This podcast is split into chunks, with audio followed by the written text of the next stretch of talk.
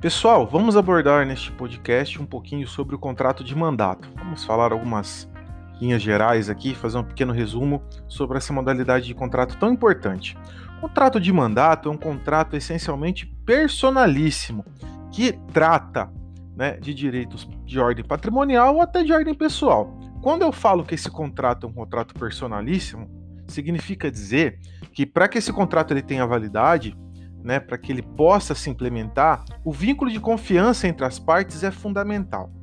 É, é, além disso, né, quando eu falo que esse contrato ele tem características interessantes, né, já falamos que ele aborda interesses patrimoniais. Sim, né, ele pode abordar um contrato de compra e venda, um contrato de locação, ou até mesmo um contrato de ordem não patrimonial, como por exemplo a celebração de um casamento. Então, o contrato de mandato ele é um contrato bem versátil. Ele é celebrado né, entre basicamente duas partes. Eu tenho o mandante, que é quem outorga poderes, e o mandatário, que é quem recebe esses poderes outorgados pelo mandante. E então aqui há de se verificar um vínculo de confiança muito forte entre as partes, porque caso contrário, esse contrato ele não vai poder ser celebrado. É, é um contrato que pressupõe que normalmente as partes tenham plena capacidade para realizar atos da vida civil, ou seja, sejam absolutamente capazes. Mas é importante destacarmos que tanto o, o, mandante quanto o mandatário, essas posições no contrato podem ser ocupadas por pessoas que não têm pleno, a, a plena capacidade civil. Então, no caso do mandante, se isso acontecer, essa pessoa vai ser representada né, na procuração, ela vai ter alguém aí que vai tutelar os seus interesses. Se ela estiver ocupando a posição de mandatário, né, é, isso pode acontecer, por exemplo, no caso do relativamente incapaz. O Código Civil permite que, que alguém outorgue poderes para uma pessoa e essa pessoa seja relativamente incapaz. Isso também pode acontecer, por exemplo, no caso do, do pródigo, né? Aquele indivíduo que não tem mais a possibilidade de administrar os seus, os seus próprios bens em razão de dispor desses bens de uma maneira é, sem nenhum tipo de controle, colocando em risco a sua, o seu sustento, né? Então, é, é possível celebrar o contrato de mandato nessas possibilidades que eu acabei de falar. É, e trazendo isso como, como principal consequência né, desse ato, é que o, o mandante, né, que otorgar poderes para o mandatário que seja relativamente incapaz, ele perde o direito de pleitear a reparação por qualquer, qualquer prejuízo que o exercício desse mandato venha a lhe causar. O contrato de mandato ele, em regra, é um contrato gratuito e é um contrato que não carece de qualquer formalismo. Mas eu sei que vocês devem estar pensando, né? Principalmente os alunos, é, que, aqueles que já são alunos do curso de Direito. Ah, mas espera aí, professor, quando a gente fala de contrato de mandato, eu penso numa procuração. E a procuração normalmente é por escrito. Né? Mas aqui é, também vale a gente já colocar um ponto importante nessa discussão. Procuração e mandato são coisas diferentes. O contrato de mandato, ele se configura quando ao aceite do, mandante, do, do mandatário em receber esses poderes que são encaminhados, que são otorgados a ele pelo, pelo mandante. Então, quando há esse, essa convergência de, vontades, de vontade entre as partes. É, a procuração, de outro modo, ela representa um instrumento que concretiza esse contrato de mandato, que é, dá, dá existência prática esse contrato de mandato. Então, são coisas diferentes, ok? É, temos algumas espécies de mandato, então é, vamos falar um pouquinho sobre essas espécies. Eu tenho um mandato conjunto, né, a doutrina qualifica dessa forma, que é um mandato que, para que possa ser exercido, né, o mandatário possa, ser exerci possa exercer os poderes que, que foram otorgados, foram otorgados pelo mandante, esse contrato de mandato, primeiro, ele, ele, ele é exercido, ele é realizado é, em grupo. Então, esse, esses poderes foram otorgados a mais de um mandatário. E esses mandatários somente poderão exercer esses poderes se estiverem agindo em conjunto. De maneira oposta, eu tenho um mandato solidário, que também há uma outorga de poderes para vários mandatários, mas cada um deles pode atuar de maneira sozinha, isolada. É, há também o contrato de mandato fracionário, onde cada um dos mandantes, ou do, manda, do cada um dos mandatários, né, otorgados pelo mandante, podem exercer um tipo de poder. Então, por exemplo, o mandatário A pode comprar determinado bem em nome do mandante, o mandatário B pode vender e assim sucessivamente. E por fim, o mandato sucessivo, que estabelece uma ordem de preferência nesse contrato de mandato. É, primeiramente, eu gostaria que o, meu, que o mandatário que, iria, que irá exercer os poderes seja o indivíduo X. Caso X não possa, é, esses poderes serão transferidos para Y e assim sucessivamente. Então, eu tenho uma, uma ordem de preferência. É, caso contrário, é, a gente não vai ter aí a, a, a, não, não, a gente não vai ter o, o cumprimento da, dos poderes que foram otorgados né, na, na, na, no próprio instrumento de mandato que é a procuração. Importante também, galera, destacarmos que o contrato de mandato ele, como eu falei para vocês, que em regra ele é otorgado de maneira livre, né? Não há nenhum tipo de formalismo.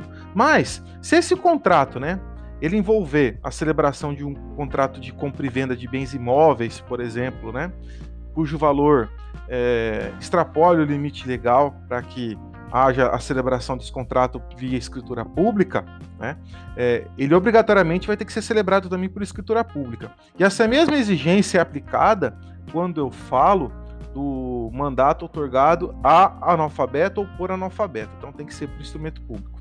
Isso não se aplica, é importante destacar, é, a contrato, ao contrato de mandato judicial. Não há essa exigência. É importante também, pessoal, que como eu sei, eu sei, que é sempre uma dúvida que nos pega aí na prática, né? Como que eu faço uma procuração? Como que ela, o que, que ela tem que é, conter ali de, de, de, informações básicas? Basicamente, ela deve conter, ela deve é, estabelecer o local onde ela está sendo celebrada, a qualificação das partes envolvidas, né, mandante e mandatário, e a descrição dos poderes que foram conferidos a eles. Importante também é, delimitar que o reconhecimento de firma né, dessa assinatura do mandante não é um requisito obrigatório. Somente vai é, a gente vai ter essa exigência se isso for uma exigência contratual. Okay? Então, em linhas gerais, essa é introdução sobre o contrato de mandato. Vamos falar um pouquinho agora, né, para a gente aprofundar um pouco essa discussão, sobre o subestabelecimento. O subestabelecimento se configura como uma transferência de poderes, né, onde o mandatário que recebeu determinados poderes aí do mandante, ele outorga, ele transfere, ele subestabelece esses poderes para um terceiro. E esse subestabelecimento pode ser de maneira total ou parcial, eu subestabeleço todos os poderes que recebi ou parte deles, e também pode ser com reserva de iguais, né, com reserva de poderes, ou sem reserva de iguais ou sem reserva de poderes. Quando o subestabelecimento se dá sem reserva de poderes, significa dizer que o mandatário ele está transferindo todos os poderes que ele recebeu do mandante e nada vai ficar com ele. Ele se vê livre dessa relação jurídica.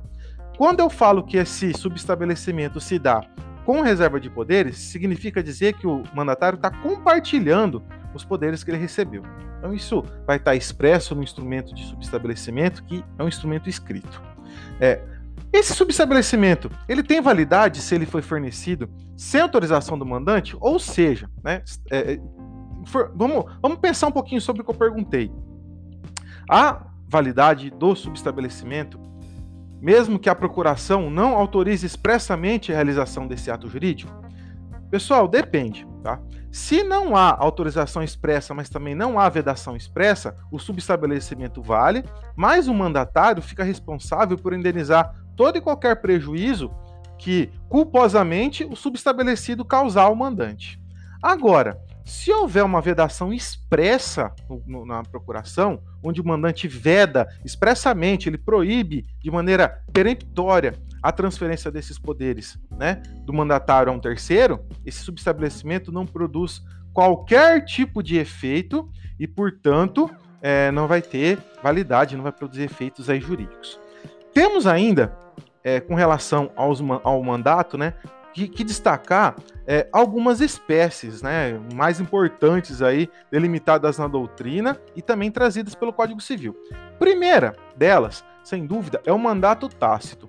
É, no mandato tácito, eu não necessito de uma procuração para que fique evidente que aquela parte ela tem poderes para administrar determinado bem. Por exemplo, quando a mulher ela está se utilizando de um bem que pertence ao marido, né, em razão aí do regime de bens de casamento que foi adotado, por exemplo, um bem particular, né, em um regime de comunhão parcial de bens, ela não precisa é, portar uma procuração para demonstrar que ela tem poderes de administração sobre aquele bem.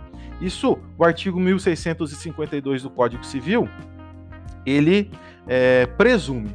Uma outra situação interessante é o mandato aparente, onde alguém se passa por mandatário e se faz né, como mandatário de uma maneira tão perfeita, né, ele é, aplica um golpe de uma maneira tão bem feita que ele é, acaba iludindo, ludibriando terceiros, né, de boa fé. É, com relação a esses terceiros de boa fé, o negócio jurídico vai ser preservado, eventualmente celebrado, né? E eles não ficarão no prejuízo, cabendo ao mandante direito de pleitear eventuais perdas e danos contra esse mandatário aparente, que na verdade não era mandatário coisa nenhuma. Temos também um mandato geral, que é aquele otorgado de maneira global, sem qualquer restrição. Eu otorgo poderes para Y para que ele administre todos os meus bens, ele faça o que bem entender. É um mandato perigosíssimo, temos que tomar muito cuidado com ele. O mais comum é o mandato especial, né, com poderes especiais, que é um mandato específico. Olha lá, eu estou otorgando poderes para que é, determinada pessoa me represente na venda da minha casa. Então são poderes delimitados. Temos também o um mandato em termos gerais, que é aquele mandato que vai otorgar poderes para que a pessoa ela possa celebrar determinado negócio. Então, é, administrar né, determinado negócio. Então, por exemplo, é, eu tenho uma empresa e eu otorgo poderes para que alguém age em meu nome. Então, ela vai receber todos os poderes dessa pessoa para que ela possa administrar essa empresa, comprar, vender, enfim. Esse é um mandato em termos geral. Importante, pessoal, que o mandatário ele responde, mesmo ele tendo poderes para agir em nome do mandante, ele responde é, perante o mandatário por todos os prejuízos que ele causar de maneira ao menos culposa, né? E se ele descumprir as ordens do mandante, mesmo que ele tenha poderes no mandato para isso, se o mandante lhe dá uma determinada é, orientação, se ele descumprir essa orientação, ele também responde pelos prejuízos que ele causar. Já o mandante, ele fica responsável por todos os negócios jurídicos celebrados pelo mandatário dentro do limite é, da procuração que foi otorgada e também reembolsar o mandatário por todas as despesas que ele teve para a celebração desse negócio jurídico, desses negócios jurídicos, né, para é, é, exercer esse contrato de mandato. Terceiro que vem a celebrar negócio jurídico com o mandatário. Qual que é a obrigação do mandatário? Ele apresentar a procuração para que o terceiro ele tenha consciência dos poderes que esse mandatário tem. Agora, se o terceiro ele não solicita essa procuração, meus amigos e minhas amigas, o que a gente vai ter aqui? O terceiro, ele assume o risco pela celebração do negócio jurídico, e se o mandatário estiver uh, extrapolando os poderes que foram otorgados pelo mandante, ele, mandatário, e esse terceiro que vão se resolver. O mandante não tem nada a ver com a história. Além disso tudo que a gente já viu, vimos que o contrato de mandato é um contrato onde o vínculo de confiança é algo fundamental, né? Que a gente viu que o contrato de mandato é um contrato personalíssimo. Como que ele pode ser revogado? É, ou cancelado, né? Ou pode haver a renúncia desse contrato de mandato, né? Ele, de alguma maneira ele pode ser desfeito, sem dúvida alguma. É, primeiramente, com relação à revogação. Quem revoga o mandato é o mandante, ou seja, ele quer cancelar os poderes que ele outorgou né, para o mandatário. Essa revogação, para que ela tenha validade, ela deve ser expressa e deve ser pública. Então, se recomenda que uma revogação de um contrato de mandato negocial se dê é, que, que, essa revogação seja noticiada, aí, por exemplo, em edital, né, para que ninguém possa alegar desconhecimento. É, no caso do mandatário, ele, se ele não quiser mais continuar a celebração desse negócio jurídico, né, do contrato de mandato, ele vai renunciar, ele vai abrir, mãos de, abrir mão desses poderes. Isso pode acontecer a qualquer momento, tá? Tanto a revogação quanto a renúncia. Não há necessidade de justificativa e isso, em regra, não gera nenhum tipo de consequência. Eu disse em regra, porque a gente tem algumas exceções. Primeiro, o mandatário, se ele renunciar ao contrato de mandato, ele deve garantir que o mandante tenha um tempo hábil para que ele possa nomear um substituto. Primeiro ponto. É, se a gente está diante de um contrato de mandato que tem a cláusula de revogabilidade, também o mandante não pode sair por aí cancelando esse contrato à, tor à torta à direita sem qualquer consequência. Ele pode, até pode, né, cancelar um, um, contrato de mandato, revogar, que contém essa cláusula, mas ele vai ter que indenizar as pessoas envolvidas. Professor, mas por que alguém celebraria um contrato com cláusula de revogabilidade, né? Para garantir uma maior segurança jurídica, né? Isso acaba é, estando ligado normalmente a, a, ao tipo de negócio jurídico que está sendo celebrado em razão do contrato de mandato. Uma exigência que a gente tem, por exemplo, da cláusula de revogabilidade, ela se dá quando eu tenho uma procuração em causa própria, ou seja, quando o mandatário ele pode exercer de maneira pessoal os é, os direitos, né? Pode negociar diretamente com o mandante. Então, se o mandante está negociando a venda de um determinado bem, ele, mandatário, ele, ele, pessoa, pode comprar esses bens. E na celebração desse negócio jurídico, ele pode agir representando o mandante e agir em nome próprio como mandatário. Então, é uma procuração específica para que garante esse tipo de poder e ela deve conter essa cláusula de revogabilidade. Tá? Então, caso a gente tenha a revogação desse tipo de contrato, quando há essa cláusula, cabe perdas e danos. E por fim, é importante a gente destacar, já para encerrando aqui o nosso podcast, é que o contrato de mandato ele é, vai, é, me, vai é, a obrigação do mandatário, né, ela vai perdurar mesmo caso ele venha a falecer. Como assim? Caso o mandatário faleça, segundo estabelece o artigo 690, os herdeiros, né, os seus herdeiros darão continuidade ao exercício desse mandato para conservar o bem, para que não haja prejuízo para o mandante e comunicarão o mandante é, de maneira imediata para que é, ele possa providenciar a substituição né, deste indivíduo. Tá bom? Galera, era isso. Obrigado mais uma vez por estar aqui com a gente. Prestigie o nosso canal. Um abraço a todos e até a próxima. Valeu!